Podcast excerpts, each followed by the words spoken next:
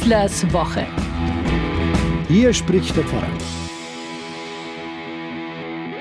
Wahltag bedeutet immer auch Ende des laufenden Wahlkampfes.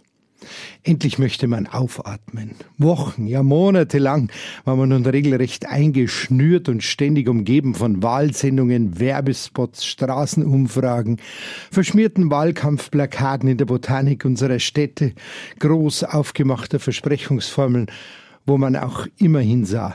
Und das alles so eindringlich und penetrant, dass man schon vergessen musste, was eigentlich noch so in der Welt los ist. Krieg, Vertreibung, Hunger, sterbende Kinder, Klimavernichtung und, und, und.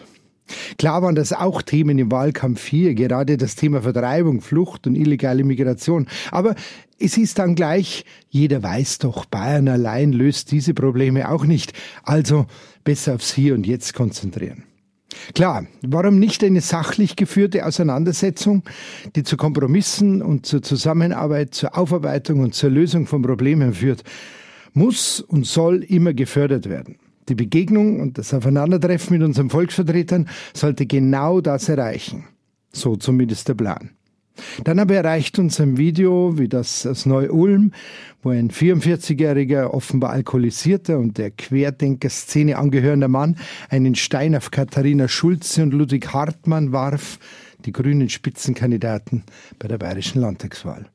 Bei einer Kundgebung mit dem grünen Bundeslandwirtschaftsminister Cem Özdemir in Hart am Chiemsee wurden zwar nicht Steine geworfen, aber in aller Öffentlichkeit an einem Stand solche zusammen mit Eiern zum Wurf angeboten. Kostenlos natürlich.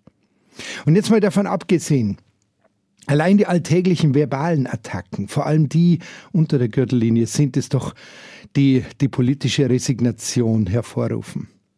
Ministerpräsident Markus Söder hat solche Mails, die an ihn gerichtet sind beim CSU-Parteitag, einem beim Zuhören selbiger absolut verstummten Publikum zum wiederholten Male vorgetragen und ganz entschieden verbunden mit dem Versprechen, dass er diesen Leuten niemals den Weg freimachen würde, damit sie einmal die regierende Macht werden würden.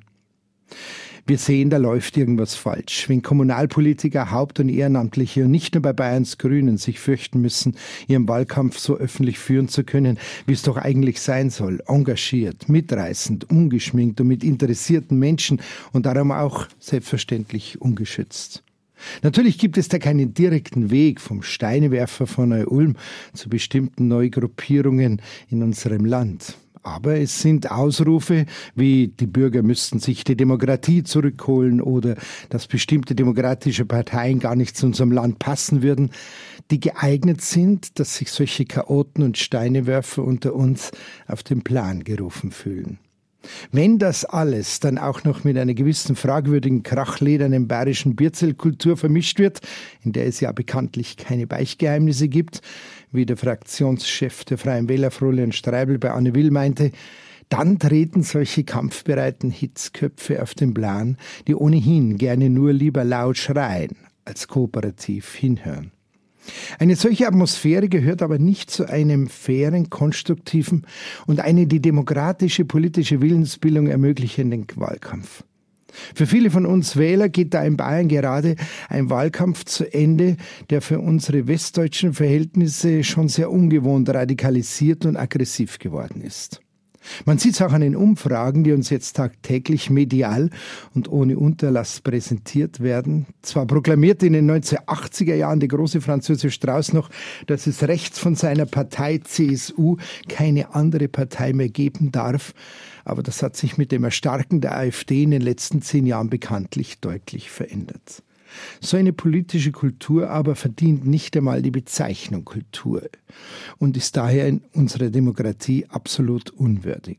Dabei muss es solch einen Rechtsstrahl eigentlich gar nicht geben, wie auch immer er ausgelöst wird. Ein Blick nach Schleswig-Holstein zeigt etwas ganz anderes. Hier regiert ein liberaler CDU-Politiker zusammen mit den Grünen und die AfD erreicht in den Umfragen nicht einmal 10 Prozent. Was das jetzt mit der bayerischen Landtagswahl zu tun hat? Wenn verfassungsrechtlich gesehen absolut integre, demokratisch gewählte Parteien, auch wenn sie andere politische, aber den Menschen zuträgliche Vorstellungen haben, zu Feinden werden und nicht mehr politische Kontrahenten sein können, dann wird's halt gefährlich. Dem Wähler muss doch erklärt werden, was die bessere und für uns alle richtige Wegentscheidung ist und nicht suggeriert werden, dass demokratisch verfasste Parteien sogar falsch sein könnten. Ein vergiftetes politisches Klima aber ist immer ein fruchtbarer Boden für gefährliche militante Leute in unserem Land. Die große Demo zusammenreißen mit 35.000 Menschen vor der Feldernhalle München letzte Woche hat diese Sorge ganz deutlich zum Ausdruck gebracht. Mag es uns eine Mahnung sein, nicht nur am Wahltag. Aber an diesem Tag haben wir Wähler die demokratische Möglichkeit zu antworten, an der Wahlurne. Und danach weitermachen, im gelebten Alltag, im konstruktiven Einsatz für das Gemeinwohl. Ich wünsche euch eine gute Woche und uns allen und unserem Land ein Wohlergehen und dass diese Wahlen uns weiterbringen. Euer Pfarrer Schießler.